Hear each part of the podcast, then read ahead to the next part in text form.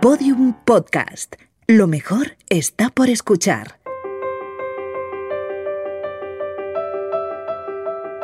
Los Búfalos Nocturnos, un podcast de Podium en colaboración con Babelia y la sección de cultura del país.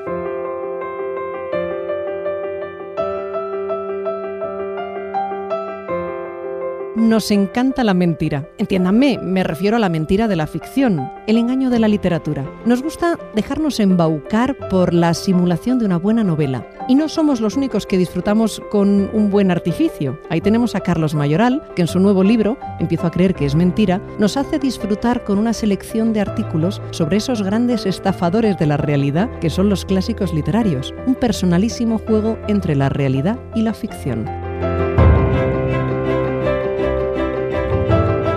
Verdad que el libro tiene una parte como muy autobiográfica de esa primera persona que escribe ahí y a la vez también tiene mucho de literario, ¿no? de, como de lectura del propio autor. Entonces, como se entremezcla muchas veces esa vida con las obras que está leyendo y muchas veces no se sabe bien en qué plano está transcurriendo la narración, pues es un juego que hace alusión a eso. Hemos destruido a los clásicos. Siempre quise empezar un libro con esta sentencia, sin melancolía, sin sentimiento, sin pretensiones. Es simplemente eso, la frase con la que siempre quise comenzar un libro. Unos empezaron a redactar su obra de manera elegante, en lugares de cuyo nombre nunca quisieron acordarse, con visitas inesperadas al pueblo donde, según todos los indicios, murió su padre. Otros se despiertan convertidos en insecto, o bicho según los últimos estudios. Hay quien incluso tiene la decencia de espolear un libro hablando del recuerdo de un bloque de hielo frente al pelotón de los caminos de un inicio son inescrutables, amigo lector, y no todos pretenden impresionar. Empiezo a creer que es mentira. Carlos Mayoral, editorial Círculo de Tiza. Hoy vamos a contar mentiras, como las de Carlos Mayoral y sus clásicos, o las de la poeta polaca Wisława Szymborska. Nos dejaremos llevar por el engaño a través de la música de Leonard Bernstein, conoceremos las costumbres lectoras de un gran falseador de la realidad como es Benjamin Prado, y descubriremos algo que desgraciadamente es demasiado cierto y real, el cambio climático y sus consecuencias. No les miento, o sí, quédense con nosotros y juzguen ustedes mismos. Leopoldo María Panero ya sospechaba que la tragedia de la literatura no era más que una simple mentira. La ficción te engatusa, te hace creer, y a ese engaño uno le puede colocar muchos nombres. Deseo, lascivia, desvergüenza, cinismo, imperfección, ternura, melancolía, cariño, odio, pasión.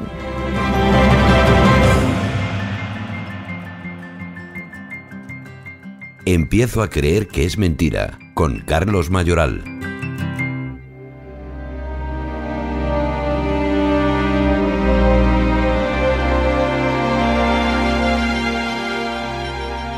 En su libro Empiezo a creer que es mentira, Carlos Mayoral entremezcla con pasmosa naturalidad retazos de vida de sus escritores favoritos y alusiones a algunas obras que le obsesionan con experiencias y reflexiones propias. Ficción y realidad, literatura y vivencias personales se funden a lo largo de sus páginas en un juego que se inicia en la misma portada, donde la palabra verdad aparece tachada y sustituida por mentira, la gran mentira de la literatura. Un juego de inicio visual, porque tiene ahí el tachón en la portada como la verdad tachada y luego la mentira. Y a la vez es un homenaje, por cierto, a un verso de Leopoldo María Panero, que está en el epígrafe y que a mí me gustaba mucho, que dice algo así como, empiezo a dudar que sea cierta la gran tragedia de la literatura. Y cuando se lo conté a la editora, Eva me dijo, esto si le damos una vuelta puede incluso resumirlo todo y, condensarlo de manera que quepa en, en una portada.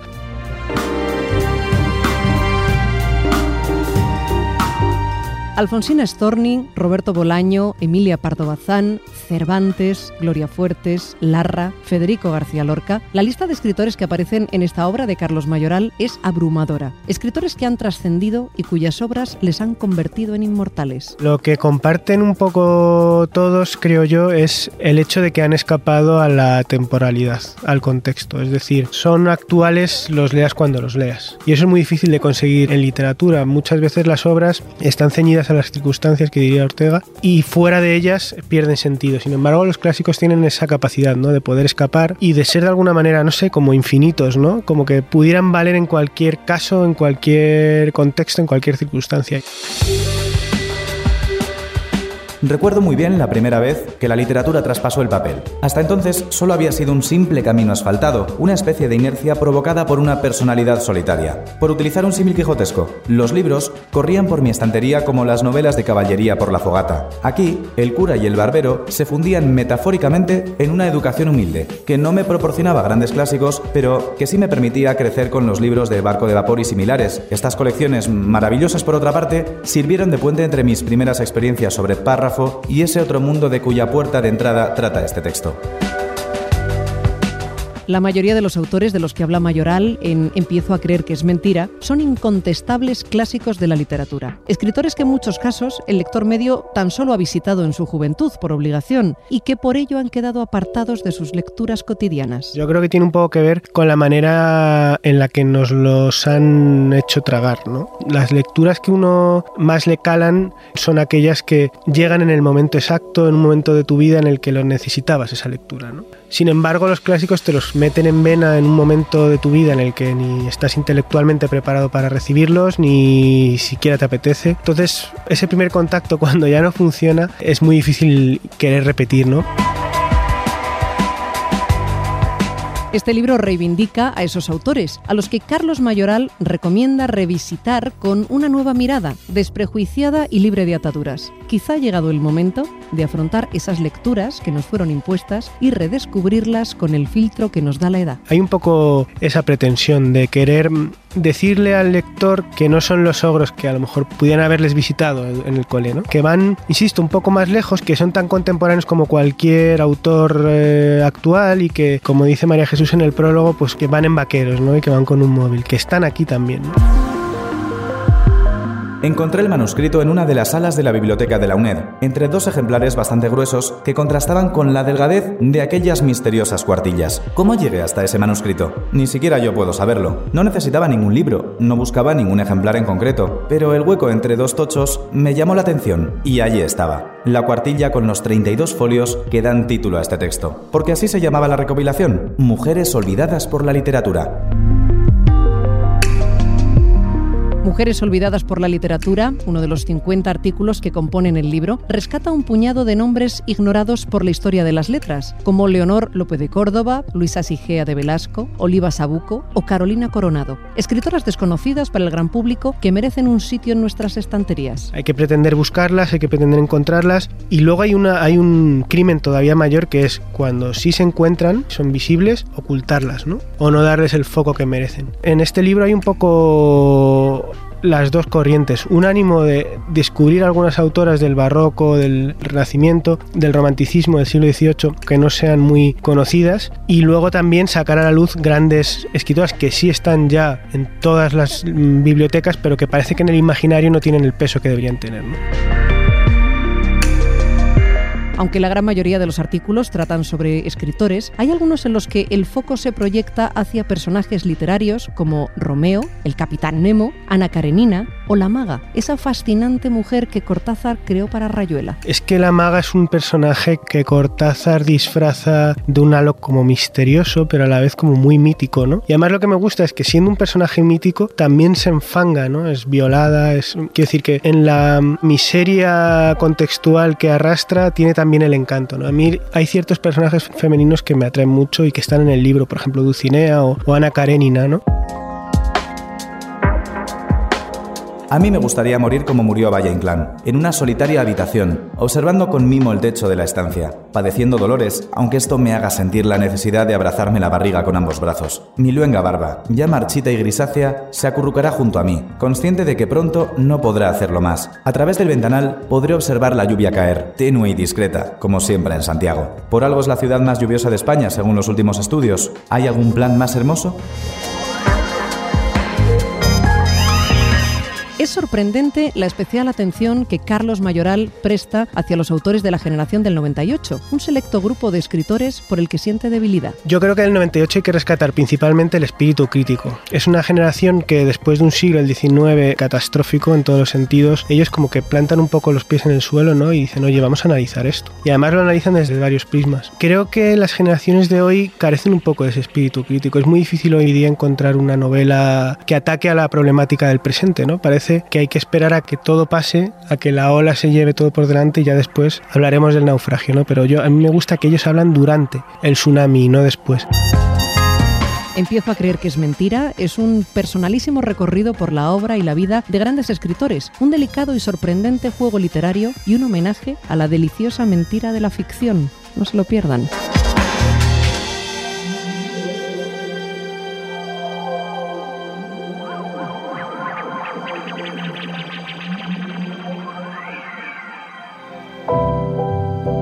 Charlaron quizá acerca del final de Edgar Allan Poe. O quizá, y esto me parece mucho más factible, hablaron de la tierna infancia del genio de Baltimore, de cómo sus padres biológicos lo abandonaron para abrazarse a la muerte, o de cómo sus padres adoptivos hicieron lo propio por culpa del carácter que exhibía Eddie, o de las fugitivas marchas hasta la biblioteca familiar, donde el pequeño leía a Dante, a Cervantes o a Defoe. Hola. Bienvenido a Biblioterapia, versión polígrafo. Evaluaremos sus respuestas para determinar si son verdad o mentira, accediendo. Nombre, Benjamín Prado, escritor. Accediendo al cuestionario. ¿Cuáles son sus autores de cabecera? Pablo Neruda, Federico García Lorca y el inglés Winston Hugh Oden. ¿Cómo ordena sus libros? Los que más me gustan los tengo primero y los que me gustan un poco menos los tengo después. Me he arriesgado mucho contando esto porque ahora irá algún autor a mi casa y irá rápidamente a ver si está en la cabeza o en la cola de la librería. Los subraya. Me gusta poner puntitos pequeños con mis bolígrafos siempre de tinta verde que tenga que buscar haciendo un esfuerzo. Su lugar favorito para leer. Me gusta mucho leer en trenes, en aviones, en salas de espera. ¿Qué libro le sirve de ansiolítico? Todos los libros me calman. Para mí abrir un libro es como esa sensación de que todo se aplaca de pronto, cambias de elemento. ¿Qué usa de marcapáginas? Cualquier cosa que tenga a manos, la cucharilla de, de mover el café, unas tijeras, porque además me gusta mucho moverme por la casa con el libro y me gusta mucho leer de pie también. Recomiéndeme un libro. Lee palabra sobre palabra de Ángel González y verás cómo por esa puerta se entra al mundo de la poesía entre campanillas y es para quedarse siempre. Fin del cuestionario. Tengo un dictamen respecto a su cuestionario, esto es, verdad. Vaya, me ha salido un tono muy televisivo. A lo mejor puedo abandonar esto de los podcasts por un reality en una cadena de tele.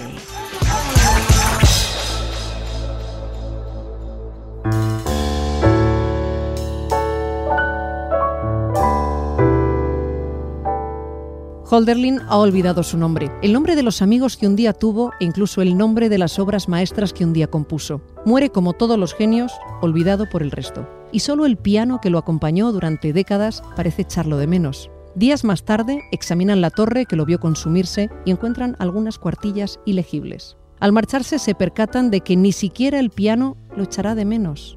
Holderlin le había cortado varias cuerdas al instrumento, en un último arrebato artístico.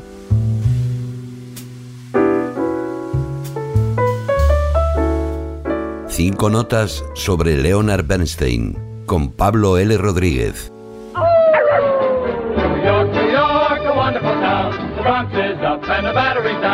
People ride in a hole in the ground. New York, New York, it's a wonderful town.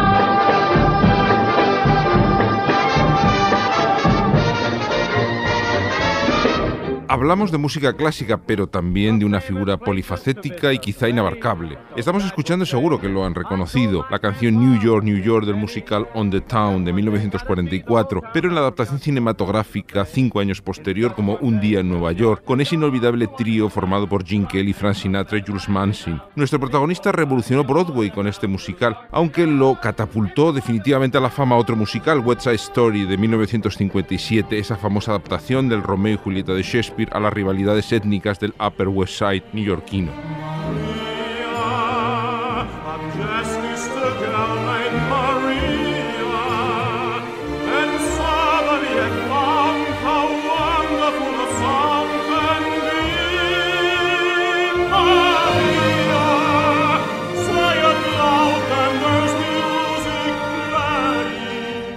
Escuchamos ahora a la famosa María, en la grabación de 1984, que contó con el tenor José Carreras como Tony. Hablamos, por supuesto, de Leonard Bernstein.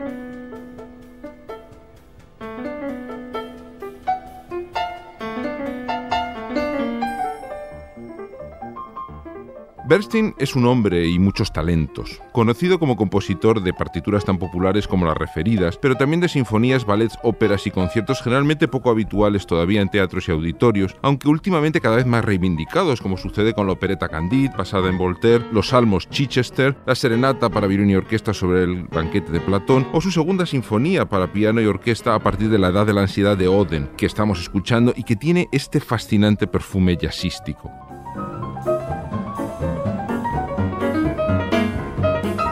Bernstein fue también un pionero de la televisión y un novedoso creador de audiencias masivas de música clásica con sus famosos ómnibus de los 50. Fue incluso ese profesor de música que todos hubiéramos querido tener de niños, con los inolvidables conciertos para jóvenes de la Filarmónica de Nueva York en los 60. Un elocuente comunicador y un brillante conferenciante que podemos verificar en una serie de conferencias Norton en Harvard en 1973 titulada La pregunta sin respuesta. Y hasta un buen pianista clásico y también un buen pianista de jazz. Pero por encima de todo, Leonard Bernstein fue uno de los más grandes genios de la dirección orquestal del siglo XX.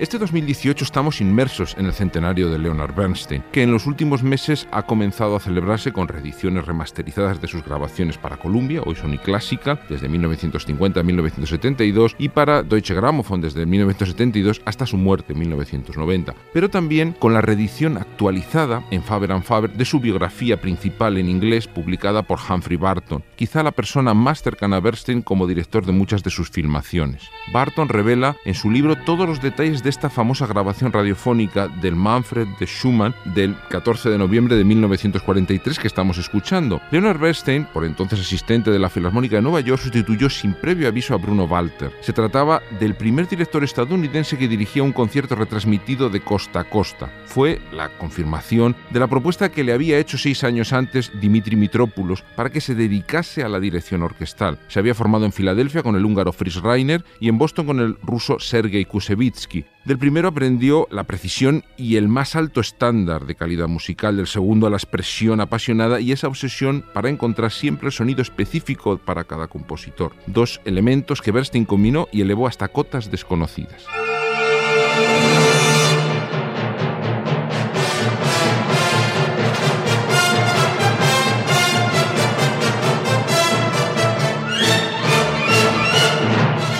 En 1958, Bernstein se convirtió en el primer norteamericano en ser nombrado director titular de la Filarmónica de Nueva York. Al año siguiente emprendió una gira europea que le llevó hasta la Unión Soviética, donde dirigió a la orquesta neoyorquina en cinco conciertos inolvidables con música norteamericana, pero también rusa, como esta impresionante quinta sinfonía de Sostakovich que estamos escuchando y que contó con la presencia del compositor entre el público. Pero si hubo un compositor que Bernstein reivindicó y sacó del olvido durante su etapa en Nueva York, ese fue Gustav Mahler. En la temporada 59-60 y coincidiendo con su centenario inició el ciclo de las nueve sinfonías completadas con la canción de la Tierra que grabó para Columbia, Sony, en lo que fue el primer ciclo completo en disco de las sinfonías de Mahler. Bernstein veía en Mahler, que había fallecido en 1911, una especie de profeta de los horrores del siglo XX. Estamos escuchando un fragmento del último movimiento de la Sinfonía número 2, Resurrección, donde Mahler pasa del solemne Dies Irae a la confirmación sonora más convincente de que hay vida después de la muerte.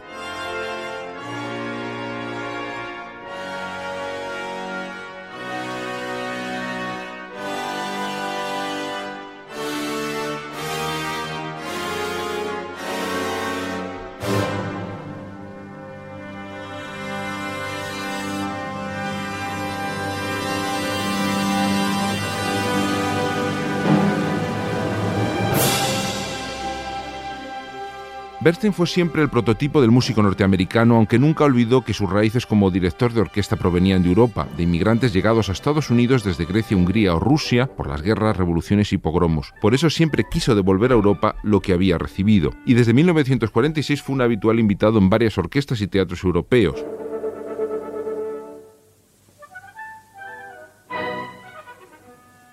Legendario fue su debut en la Scala de Milán en 1953 dirigiendo la producción de Visconti de Medea de Cherubini con María Callas, pero todavía fue superior su primer Bellini en 1955 que estamos escuchando, la mejor sonámbula de toda la fonografía con un director que no tenía experiencia alguna en el repertorio belcantista. Así de genial era Leonard Bernstein.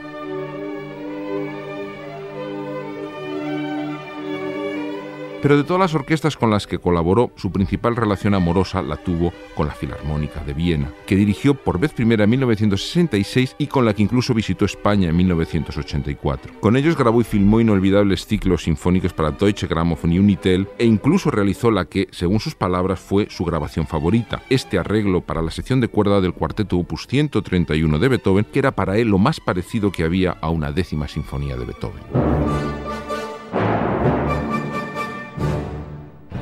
A lo largo de este año aparecerán muchos más discos y libros de Bernstein, como la esperada biografía de Charles Harmon, su último asistente musical y editor de varias de sus composiciones, y la autobiografía de Jamie Bernstein, su hija mayor. Se andará en numerosos documentos, hoy desclasificados, como sus cartas más íntimas donde revela su homosexualidad, o los más de 900 documentos que conforman el dossier que hizo el FBI desde mediados de los años 40 relacionado con sus actividades políticas, que le hicieron figurar durante el macartismo en la lista negra de sospechosos comunistas del Comité de Actividades Antiamericanas. Pero por encima de todo, Bernstein era un hombre que amaba la música y que amaba a la gente. Hace poco le pregunté a Alfonso Aijón, el legendario promotor de conciertos que conoció bien a Bernstein, una frase que lo resumiera y me dijo esto, era tan divertido. Lo estamos comprobando en esta maravillosa área de su ópera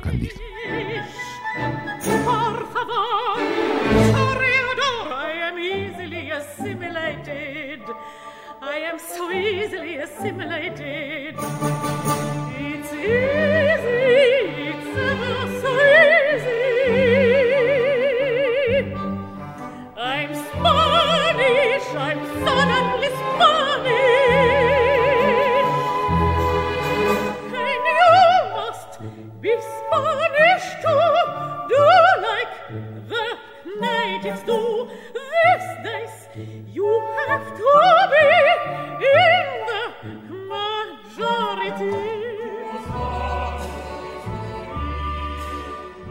versos que se le clavan a uno en el entrecejo sin remedio, como si al leerlos, parafraseando a Neruda, dejaran en la razón su quemadura. Siempre he imaginado la memoria del lector voraz de poesía como una amplia estantería cargada de armas blancas prestas a ser utilizadas, la mayoría de las veces contra uno mismo.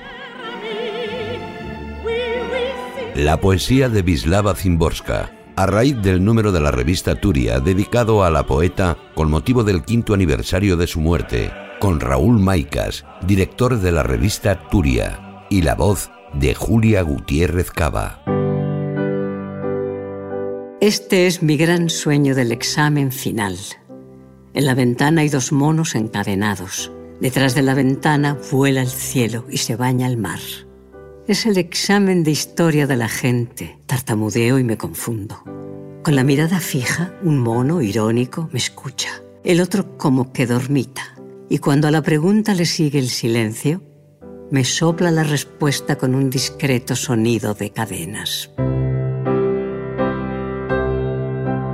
Bueno, este número es un homenaje a una gran escritora, a una gran poeta, a una gran mujer. Es una aproximación plural, sugerente y completa a una autora que se reía de la solemnidad y de los clichés, una autora que vino a nuestra lengua y consiguió un hueco y se ha quedado y es uno de los casos excepcionales de repercusión inmediata del premio Nobel.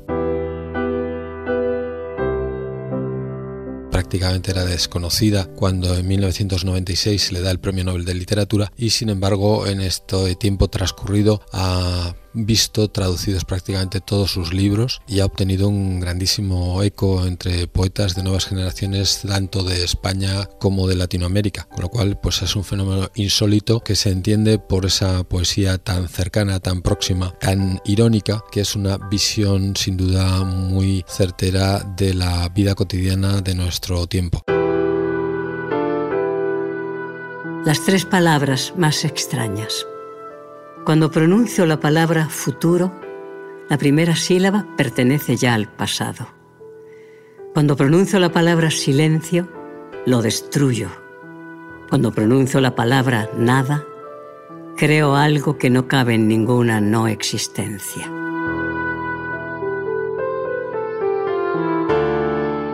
Alguien dice en este número de Turia que la poesía de Zimborska ve lo que nadie ve, que vuelve el mundo transparente. Pues ello es gracias a que ha podido conservar la ingenuidad en un mundo que ha perdido la inocencia. Es una poeta que ha sabido reírse de las ridiculeces propias antes que de las ajenas y que ha sido capaz de construir una mirada irónica al mundo, a un mundo cada vez más dado al cinismo. Esa complicidad en la lectura es inmediata y eso ha provocado que la lírica de Wisława Zimborska conecte con muchos nuevos escritores.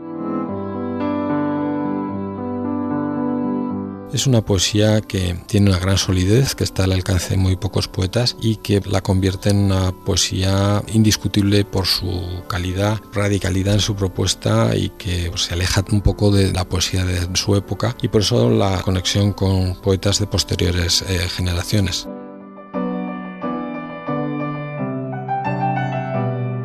Le rezaba a Dios. Le rezaba ardientemente para que hiciera de ella una feliz chiquilla blanca. Y si ya es tarde para esos cambios, pues al menos, mi Señor, mira cuánto peso y quita de aquí como poco la mitad. Pero el misericordioso Dios dijo no. Simplemente puso la mano en su corazón, le miró la garganta, le acarició la cabeza. Y cuando todo haya pasado, añadió, me llenarás de júbilo viniendo a mí, mi alegría negra, mi tonel cantarín.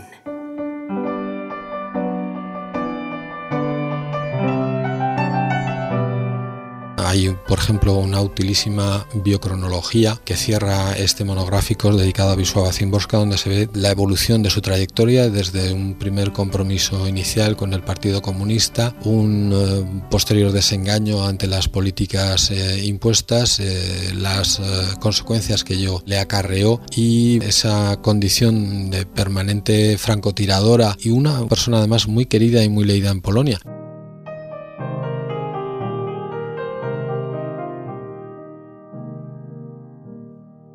Hemos descubierto ahora facetas nuevas de la personalidad Zimborska y se han potenciado aspectos que para ella eran más privados como era la práctica de los collages. El tema del collage era más una fórmula privada de comunicación con otras personas que trascendió y que incluso se han hecho exposiciones sobre sus collages.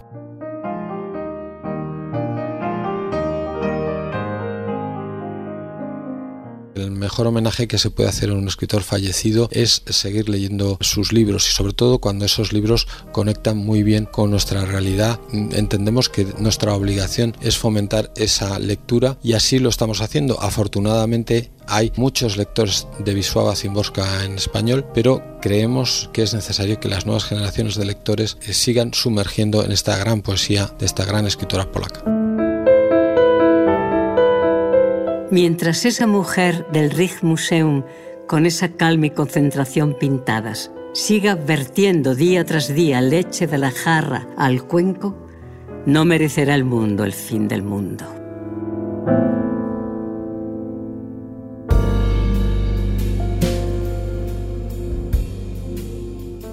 No sé cuánto tiempo pasé leyendo La realidad y el deseo de Luis Cernuda, pero por fin conseguí cerrar el poemario cuando toda esta marabunta de ideas se arrojaba sobre mí. Me pisoteó, me trituró.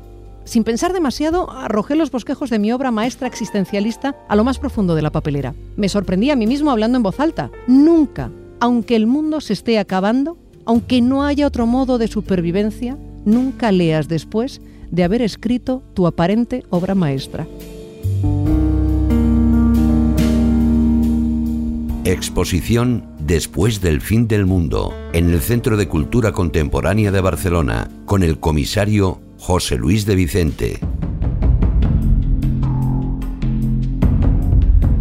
La última exposición que visité trataba sobre la conquista de Marte y como soy muy de hilar fino y relacionar las cosas, en esta ocasión me traslado a Barcelona para ver el fin del mundo. No pretendo hacer un chiste fácil, quiero decir, que en el Centro de Cultura Contemporánea de la ciudad hay una muestra titulada Después del fin del mundo. Claro que igual tenía que haber venido primero aquí y después de asistir al fin del planeta, visitar Marte. Si nos cargamos este mundo, ¿de qué van a estar hechos los canapés del futuro? ¿Mm? José Luis de Vicente, comisario de la exposición, precisa el porqué del título. Hay un mundo que se está acabando, pero después de este mundo vendrá otro. Es la oportunidad para repensar y para reinventar cómo hacemos la mayoría de las cosas. Lo que certifica este fin del mundo es que en diciembre del 2015 todos los países del mundo firmaron un acuerdo que les compromete a en la segunda mitad del siglo XXI dejar de emitir CO2 a la atmósfera para siempre. Y tenemos dos opciones, que es conseguirlo o no conseguirlo, pero en cualquiera de los dos casos el mundo de esa segunda mitad del siglo XXI será muy distinto al mundo de hoy. Así que ese es el mundo que viene después de este fin del mundo y eso es de lo que habla la exposición. O sea que lo que estoy a punto de visitar es una reflexión sobre el cambio climático y sus consecuencias. ¿O estoy patinando? No es tanto una exposición sobre las realidades del cambio climático, sino sobre por qué nos cuesta tanto hablar de ello, por qué este tema es un tema profundamente incómodo y cuáles son los escenarios en los que nos podemos imaginar otras formas de vivir. Para ello hemos reunido a un equipo de artistas, pensadores y creadores de todas las disciplinas, desde filósofos, novelistas de ciencia ficción, arquitectos especulativos, estudios de diseño, artistas plásticos. Pues mira, me alegro de equivocarme. Lo que me intriga es qué clase de catering habrá en una muestra como esta. Bueno, también me pregunto en qué consiste la exposición. No se organiza en torno a temas o a salas, se organiza en torno a unas escenas, ocho escenas en las que vas entrando y saliendo y cada una de esas escenas es como si fuera una secuencia que sucede en un mundo distinto. Casi toda la exposición es una producción nueva, es decir, está creada desde cero y es un viaje que creo que es una experiencia personal, es una experiencia intensa y además también nos cuesta hablar de ello porque es una exposición en la que queremos hacer los menos spoilers posibles, que los espectadores entren sin saber muy bien lo que se van a encontrar. Vale, sin spoiler, pero ¿me podrías explicar cómo son esas escenas en las que se articula la muestra? Tienes un poco como un sueño, vas saltando de unas superposiciones de imágenes a otras, algunas que suceden en momentos de este presente, en rincones del mundo en los que se está luchando contra la subida del nivel del mar o en las que subimos a las capas exteriores de la atmósfera para ver el planeta a- desde arriba a vista de satélite, y otras en un futuro en el que los parámetros de la vida cotidiana habrán cambiado de manera radical y la manera de comer o nuestra relación con las otras especies ya no, no será la misma. Ya lo estoy viendo. Son una especie de instalaciones inmersivas en las que la verdad hay un poco de todo. Son extrañas, fascinantes y tocan disciplinas muy diferentes. La exposición pasa por muchos registros y muchos códigos. Se abre con un prólogo, con una voz, a cargo de, un novelista de ciencia ficción, Kim Stanley Robinson, que es uno de los grandes de la ciencia ficción contemporánea, que hace un poco de narrador. Y pasamos por escenas en las que, por ejemplo, vemos la realidad de la piel del planeta en el año 2017 a través del medio de la fotografía satélite. Y por ahí pasamos por los ríos teñidos de rojo de Bangladesh, encuentros con países auténticamente de ciencia ficción como Singapur. Yo creía que iba a haber el equivalente a una película de desastres y cataclismos, pero en exposición. Y no, esto es otra cosa. Es una reflexión sobre nuestro futuro y las consecuencias del cambio al que estamos sometiendo al planeta. Por cierto, ¿qué es eso de ahí? ¿Estación beta? ¿Qué es? ¿Un laboratorio? En esta exposición hemos hecho algo especial. Esta estación está gestionada por una artista ingeniera australiana, Natalie Jeremellenko, que trabaja en el ámbito de lo que llama la salud ambiental y encontramos maneras, soluciones, pequeñas recetas para mejorar la salud de la vida en las ciudades, mejorando la salud también de las otras formas de vida con las que convivimos en las ciudades. Mientras me como un canapé de alga marina, el tentempié del futuro, pregunto por las actividades paralelas fuera del museo. ¿Que a qué sabe el alga? Mmm, saladita. Tenemos un espacio en la calle, la estación Ciudad, en el barrio de Poblenou, que es una base de experimentación que durante seis meses se convierte en un laboratorio para, por ejemplo, ver cómo todos podemos generar de manera fácil jardines verticales con los que cobrar las fachadas de nuestras casas. Esta solo es una de distintas recetas que estaremos desarrollando durante estos seis meses en esta especie de laboratorio de la naturaleza participativo a pie de calle. Lo más interesante de esta exposición es que no nos habla de una distopía, menuda palabra, no la soporto, o un futuro muy lejano, sino de algo que tenemos a la vuelta de la esquina. Es que no estamos hablando de futuros hipotéticos que no veremos. En el año 2100, la gente que vivirá en ese mundo no son personas hipotéticas, son los niños que están naciendo hoy y que en ese año tendrán 83 años. Son hacia ellos, hacia los que tenemos una responsabilidad. Y si no estamos usando el Acuerdo de París para forjar un acuerdo entre generaciones, que diga que nosotros vamos a solucionar el problema, estamos declarando una guerra a estas generaciones. No conozco a ningún padre que no diga que sería capaz de hacer lo que fuera por sus hijos, pues esto es lo que tenemos que hacer por nuestros hijos. Después de recorrerme la muestra de cabo a rabo, tengo clara una cosa. Hay que hacer algo en este planeta si queremos dejarles a nuestros hijos un futuro habitable con canapés sostenibles.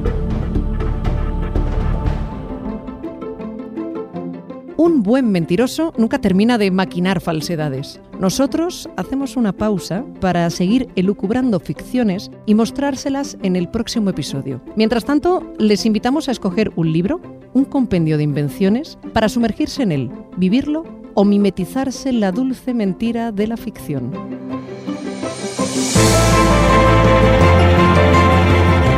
No sé si sería algún libro, pero sí me gustaría saber qué personaje querría interpretar. Me gustaría interpretar a los alumnos del profesor Mairena de Machado. Esos alumnos que asisten a la clase magistral de- del profesor Mairena, no se me ocurre un personaje que pueda aprender más que ellos.